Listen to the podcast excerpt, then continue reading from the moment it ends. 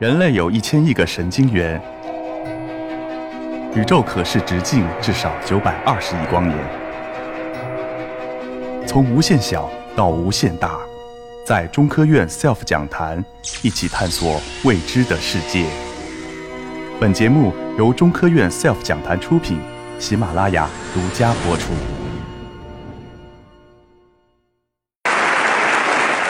今天我给大家说一下，除了吃之外，实际上人我们大脑还有很多很多其他基本的基本的功能，来维持我们身体正常正正常的运行。除了运行以外呢，它还要主要的功能要生存下来，生存下来之后才能有其他的学习，其他的更高级一些功能。实际上，我们看看这张照片，我们首要的还是从吃开始。大家看到，实际上我们吃饱以后呢，我就就有其他事情可以做了。比如，但是如果没有这个肉的时候，我们会怎么办呢？我们就要去找食物吃，我们找找不着好的食物吃呢，我们就要捕捉自己比自己小的一些东西。我们说就是捕获的这种行为。其他呢，如果作为捕获，作为被捕食者，他要去防御这种天敌，防御这种天来袭击。这时候呢，他就产生防御的反应，防御也吃饱了，然后呢，也或者逃开了这个天敌的袭击，然后接下来他就要睡觉。睡醒以后，实际上他就该想其他的一些事情，美好的事情。可以看到，partner 可以去求偶。因为我相信在场的所有的，基本上所有的这个呃帅哥们，可能都发生过这样的事情。所以实际上是大家非常非常呃，说是本能的一种一种反应。然后就可以，你可以跟自己呃自己可以那个呃和自己的女朋友、身边女朋友可以 argue。哦，我不是，我实际上我并不是在在看什么，我可能就看到她裙子后面。为什么？为什么有一个有一个奇形怪状的图案，对不对？实际上，你可能在探索一个非常新奇的东西，包括这样的能力都是非常本能的一些，你不需要去学习，非常本能一些东西。然后接下来这个看到这个狮子所做的这个动作，实际上也是非常本能。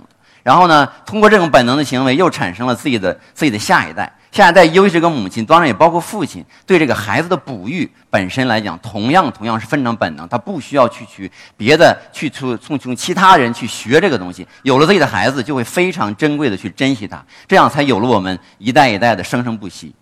实际上，我们看这个大脑，实际上呃，生物学家已经把它分成爬行脑、情绪脑或理性脑。大家不用懂它到底什么意思，我问三个问题。像刚在刚才的城中村里，如果你在那散步的时候，突然间出了一只狼狗在追你，你会怎么做？跑，啊！但是呢，实际上如果周围有一个门，如果有开着的门，你不管认不认识，你最好的方法是躲进去藏起来，门一关，对不对？这第一个就动用了你的叫爬行脑。实际上，我们所有的动物，包括我们人体，都要有这个功能，就是和爬行脑基本一样的大脑的功能。这大脑功能维持它基本的生理的活动，去防御天敌。跑到一个安静的地方，跑到一个安静地方，你非常荣幸的碰到了一个美女。然后呢，你们两个有一个非常精彩的一个故事发生了。这时候，如果我现在问你这个问题的时候，你回忆这个故事的时候是什么样的感觉？啊，你会说非常非常的美好，对吧？结果实际上有人说，哎呀，不是很美好，叫他骗走了我一千块钱。这种东西实际上就是我们的情绪脑。然后呢？我再说，如果你你在这个城中村里，大概数了数，一共有多少个酒吧？数了数，哦，一百七十五个，有一百七十五个酒吧，然后又有呢二十个呃卖水的地方，加在一起一共有多少？哦，一百九十五个。这就动用了你的理性脑，让你计算一个事情的时候，或者是我们叫叫它叫它就叫它理性脑，而且是什么？就是靠这种计算后勤获取这种能力，从而呢形成了一种规矩，形成了一种理性的概念。实际上，我们说这种本能的，我提到的今天要讲这种行为都不需要学习，天生就有。像刚才这个舞蹈家讲的那种那种舞蹈，大家可以看到，那需要很多很多年非常辛苦的付出和学习。但是图片上给大家看到的是小孩做这个动作都不需要学，天生就有，所以我们叫它本能行为。大家看到这个，你如果说突然间出现一个东西，有人可以说这是学来的，小的时候学跳绳学的。大家觉得会吗？不会，因为这种动作就是非常下意识的产生，突然间出现的一个我们叫做防御性的行为，转身就跑。大家看到这个小鼠实际上是一样的，他在他在草丛里找东西吃，这个时候呢可能是希望能找着这个吃的东西，但是这个时候如果如果他只专注于自己找这个吃的，没有能力去防御这个老鹰的话，你想他肯定就成为老鹰中的一个食物啊，一个美美味的一个晚餐。所以我们说整个的这个。不是薛定谔说的是对的，薛定谔说的是对的，但是薛定谔并不是第一个说出这句话的人。实际上，我们在几千年以前，我们祖先就已经就已经把它本能行为定义的非常清楚：饮食男女，食色性也。这样的东西就是不需要不需要后天学习，在人的本性中就存在的。同样是大脑的一些基本一些功能去执行、去负责、去管理，然后呢，去让我们能生存的非常非常的首要的生存下来，然后呢，再去学其他一些东西。这样后续在呃这位呃这个 Lawrence 他也提到了，这是七三年的诺奖得主之一，他也提到了这个生生物学的本能的本能行为的定义。是未经过学习的婴幼动物就具有的一些基本一些能力，同时呢，包括什么呢？包括我刚才看到的图片：进攻、防御，然后呢，吃东西、进食，困了以后呢，睡眠、生殖、求偶，包括一些迁徙样的行为。这样的动物在整个物种在整个的这个过程中非常非常的保守，而且呢，不不同的环境中，它要保持相对一种稳定，而且对重对这个物种的繁衍和个体的生存至关重要。这样重要的一些行为，实际上都是由我们大脑。来管控大脑来负责的，看我们大脑，大脑就非常复杂的一个物体。大家看到，如果我们比喻在浩瀚的宇宙中，大概有一千亿个神经元，在大脑中呢，我们同样同样有大概一千亿个神经元。大脑中在宇宙中一千亿个行星，大脑中一千亿个神经元，同样的复杂，而且呃深不可测。这样神经元，我们怎么为什么说它复杂？它不是因为数量多，数量多本身是复杂一个原因，主要是因为它连接特征非常复杂。而且细胞的种类也非常复杂。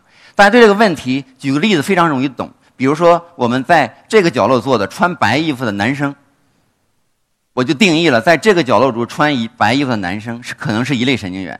但是同样的，在那个角落中穿白衣服的男生，这另外一种神经元。这样呢，我们叫白衣服定义成这种神经元。但是因为在大脑的不同的角落，他们负责的事情就不一样。就像这样，在大脑这一千亿个神经元中，有很多很多种类的不同的脑区、不同的功能、有不同的呃分布特征，而且呢有不同穿上不同颜色的衣服，而且还有不同的遗传背景，这样就构筑了非常复杂的大脑中一个非常复杂的这个神经的网络。这种神经网络去执行着复杂的这种生理功能，包括我们提到的本能这种行为。我们怎么解读大脑这个功能呢？实际上就是我们要看我们怎么解析这个用什么样的方法。首要是我们常用的方法，就是我们给他一个信息输入，看他一个信息读取，看这个意思。实际上大家也非常容易懂，你就举起手来打旁边一个人，给这给他一个信息输入，看他的反应，他可能就打你一下，或者他躲一下。我们把大脑常常比喻成一个黑箱，我们不知道它到底里面是什么样的一个结构，这黑箱里到底什么样一个构筑。这样呢，我们就通过这个方式给他一个信息写入。我们给他一个刺激，比如说，正常这个小孩在那站着的时候，弄一个脑电帽戴上，那个那个记录他的脑电，可以记录出不同的脑电的变化来。这样呢，是一个我们叫它一个可能静止的一种状态。这时候给他一个信息的一个输入，什么输入呢？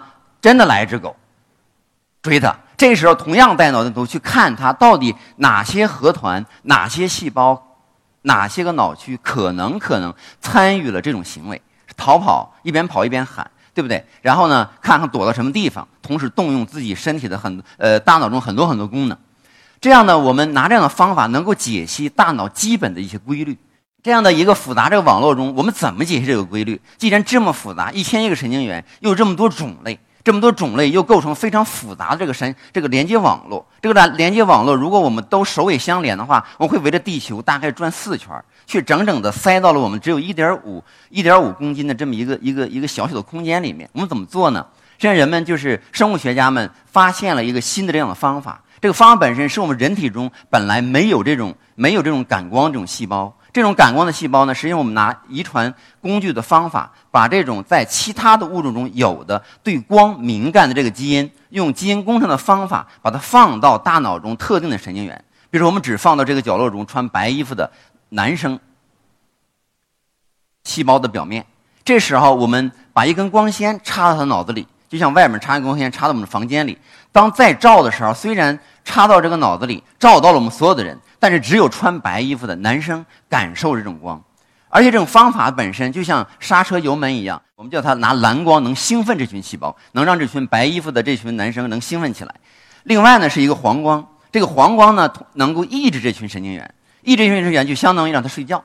这样呢我们同弄一个蓝光一个黄光就能非常精准的调控我们在这个大脑的网络中非常复杂这个网络体系。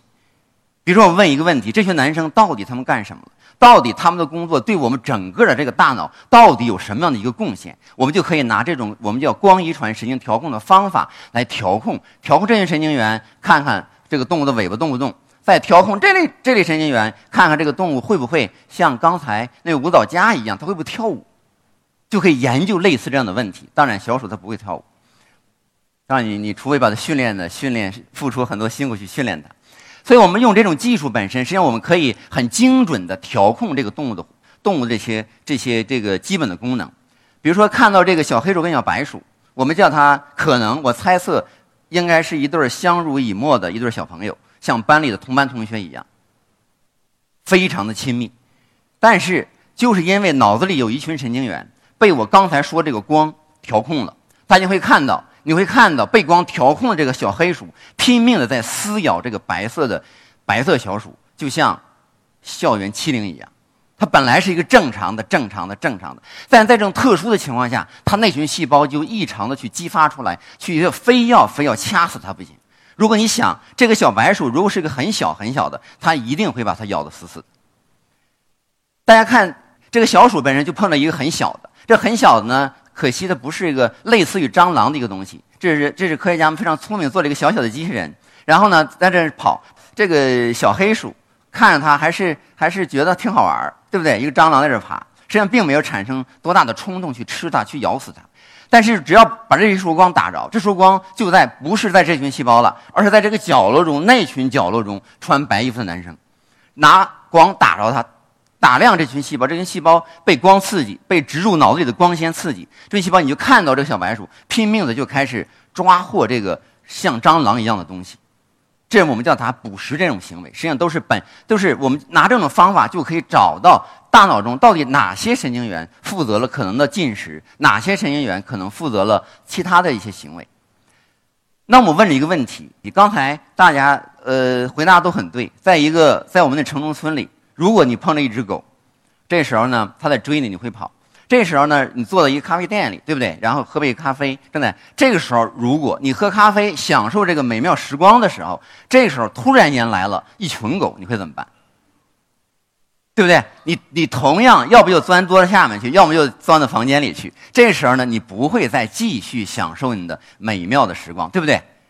所以我们这种实际上，我们这是本能的这种恐惧行为，它和其他的行为之间，它有一个绝对绝对的，我们现在猜测的是绝对绝对的一个非常至高无上的一个地位。因为如果它没有这种能力，它将成为其他物种的一顿晚餐了，对不对？然后如果你有打盹，旁边有狗叫两声，你也很快也会，你是继续睡觉吗？不会，你还是想到的要要。但是这样大脑中到底哪些神经元去做这个呢？实际上现在至今还是个谜团。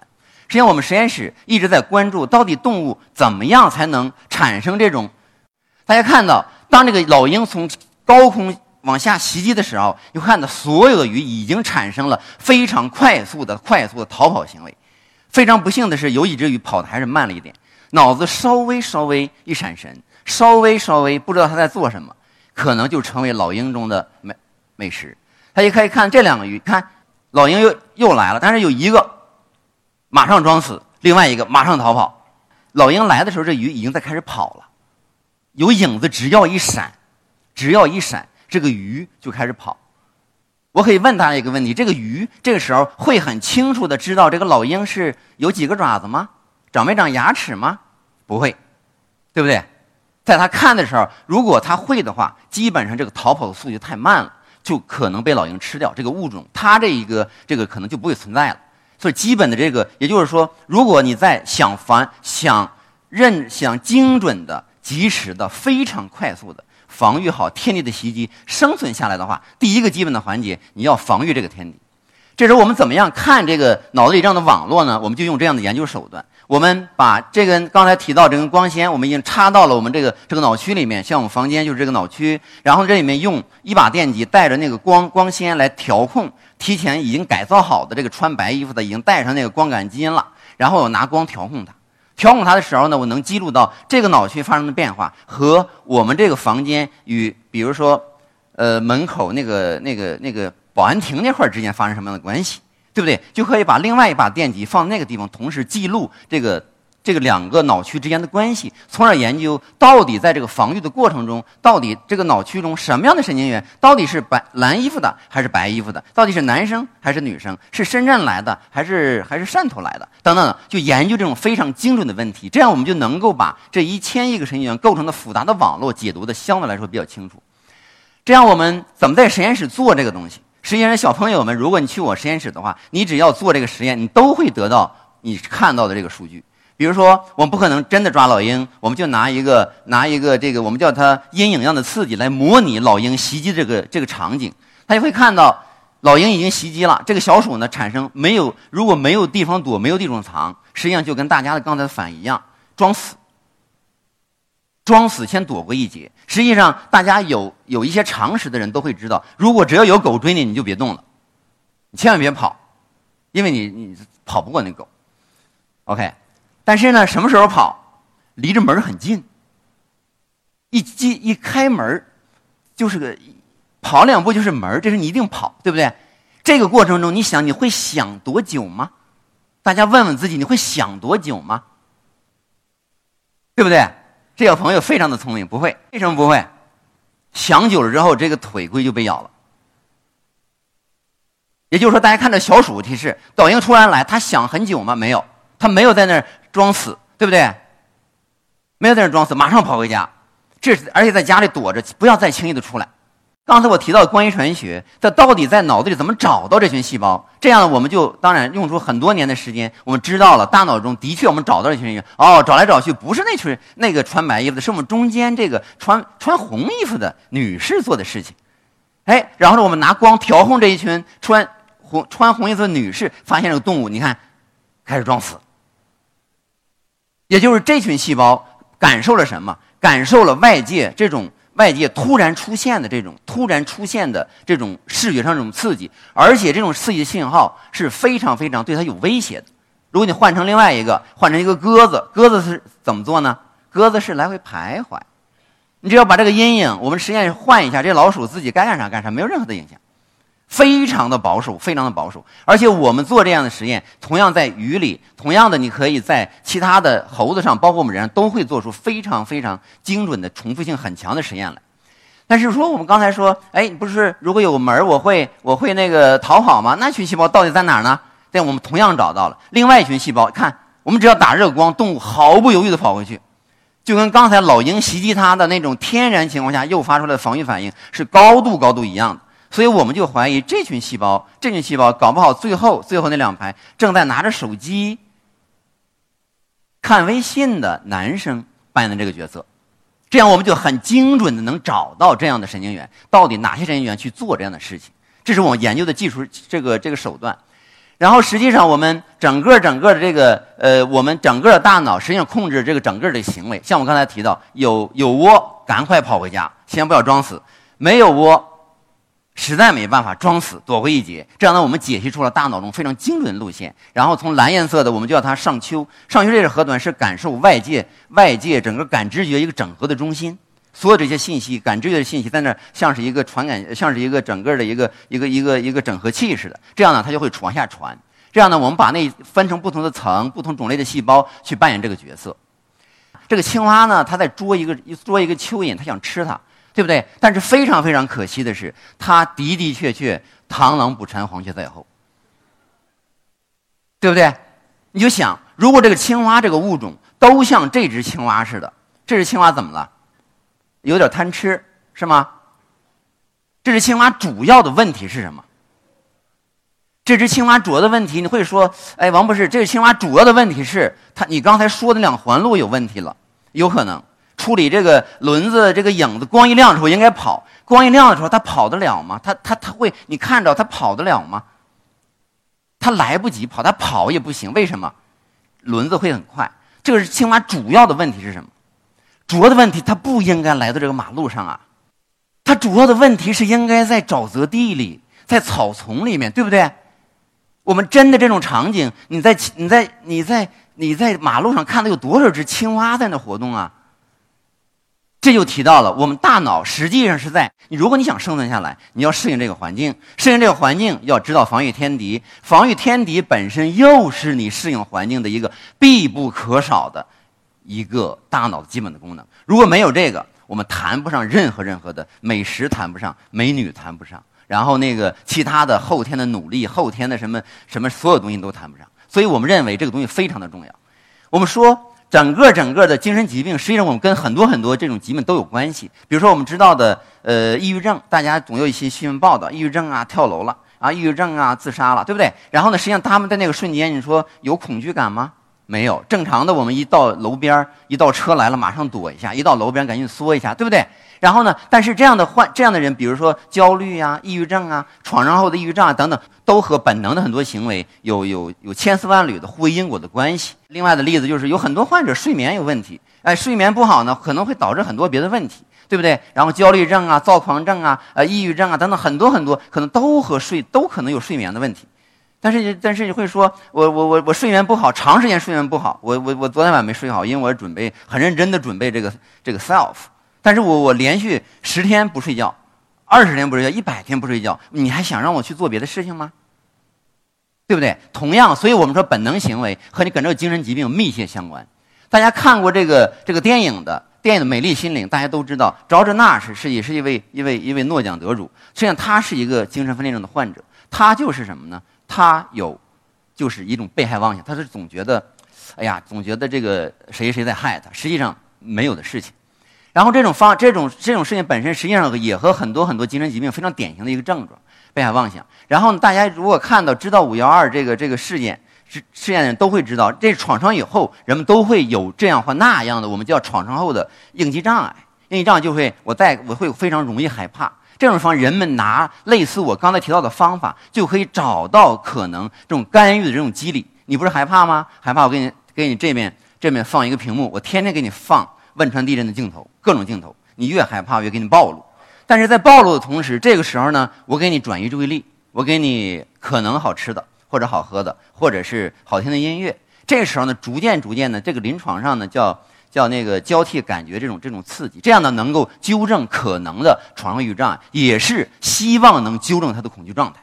所以我们说。这个大脑本身，除了我提到的刚才提到的维持生存、产生恐惧的防御、躲过恶狗的追击等等这样的行为，它还很多很多有关系。吃饭呢，也也也的确，你要按照正常的规律喜好去吃。如果呢，你偏于自自己，比如说啊，我就是为了我就是为了这个身材苗条，本来很苗条，你非认为自己不够苗条，然后节食节食节食，节食到最后厌食神经性厌食症。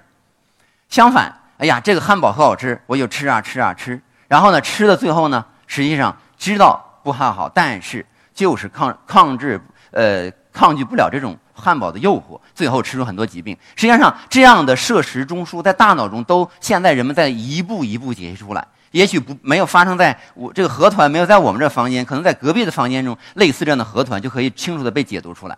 包括另外一个本能的行为睡眠，这个睡眠本身实际上我们白天起床锻炼身体，开始一天的工作，晚上呢我们要休息。对吧？日落而息，它白天有白天的规律，晚上有晚晚上的规律。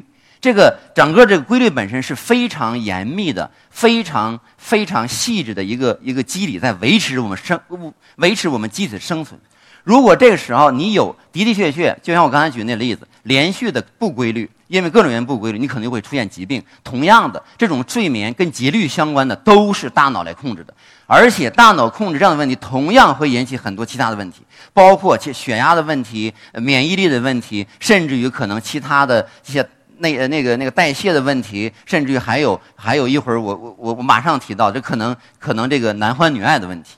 实际上，整个整个现代人是面对的很大很大这种压力本身，大家都知道，这种压力应激本身远远远远不只是让你心情不好，而且这种心情不好会持续的影响影响你很多行为。对不对？甚至于可能这种这种夫妻间的行为，然后呢，甚至于包括可能的生殖的能力，甚至于有可能影响到你下一代的下一代的这个。如果你去咨询一个生育学的专家，如果你们准备要二胎的话，对不对？因为他一定让你心情好一些，去度度假吧，对不对？实际上是让你缓解大脑，因为这种的的确确会影响你可能可能的这种行为。其实我看到有很多孩子也也也也来听听我们这个报告，我觉得非常好。就是他们呢，实际上我刚才在第一个画面中已经提到了，当那个帅哥回头看的时候，你你呃，他身边的女孩一定怀疑你，你真的是就是在看这个，的确也可能是，但是也可能他就是一个就是一个探索自己探索的一个一个一个心理，对吧？探索是因为我们自由的这种探索未知的这种东西，新鲜的东西，这是人的绝对的一种本能。像我们这个来这些孩子，实际上他们在这个过程中，他是他是天就是要探索东西。也就是说，我们这个整个这个本能的行为，实际上在教育中，这是一个非常非常应该被重视的一个非常重要的一个点。大脑中我探知他的本能，顺应他的本能，可能就会发挥出他的极度的特长来。我喜欢探索自然科学，我就应该好好学自然科学。我喜欢探索，比如说数学的世界，我可能就是学数学，或者是刚才的。薛定谔的猫，对不对？你只要喜欢探索，你就去探索。但是在我们现在的教育过程中，实际上也利用了大脑中另外的另外的功能，比如说恐惧。哦，你今天写不完作业，你肯定要罚站或者挨揍，对不对？哦，你下次考一百分，我给你奖励。这是都是利用了利用了什么？利用了大脑的一些基本能力，包括这种我刚才提到的恐惧啊、探探索能力这种这种这个这个本能的这种这种能力。实际上我们。呃，我们看到，我们研究大脑，我们理解本能，包括理解呃其他的一些复杂的、高级的认知功能。我目的是什么？目的还是希望能够最终最终，一方面解决我刚才说的那么多疾病，那么多疾病，全球大概大概呃一千一年消耗一千亿美元，有十亿患者，解这个疾病。另外一个问题，实际上我们通过解读大脑的基本的工作的原理，大脑的原理的解读清楚，我们希望能够大家。知道 AlphaGo 对不对？哎呀，AlphaGo 很厉害呀，然后战胜了谁谁谁，战胜我们人类。我们人类是不是以后都要被这工具来替代呢？实际上，AlphaGo 产生原理利用我们大脑中一个非常基本的一个一个一个法则，就是突触可塑性，加上什么呢？加上一个后天都是习得的、学习到的能力。这个学习到的能力是什么？学习到的能力靠重复、靠大数据、靠统计学是完全可以做的很细致。这就是 AlphaGo。肯定会战胜他能做的事情，一定能战胜我们人类能做的事情。但是我们人脑中还有很多更复杂的功能，像我刚才提到的，基本的本能的、快速的，不需要不需要大量的学习，甚至不需要学习就有的遗传固化下来的，出生就会有的基本的这些能力。这样的能力呢，比如说像这个汽车，如果慢慢的错车是没问题；如果在高速上两个急速行驶的汽车，这个时候你想想，AlphaGo 能不能去实现？快速的去判别，我希望未来能实现。但是按我的自己的知识来讲，就算是你想拿一个呃这个这个呃，看大家打游戏都知道，对不对？一个机器人射门的情况下是是什么？我们射门是什么样的一个一个动作？机器人射门是什么样的？对不对？也就是说，我们对本能行为的理解，将在很大的程度上能够揭开一个神秘的面纱，就是大脑中到底哪些个能力能够为未来我们开发真正模拟人脑的新的类脑智能的技术也好，新的新的这个呃这个工具也好，还有新的技术也好，提供一些新的研究线索。好，谢谢大家。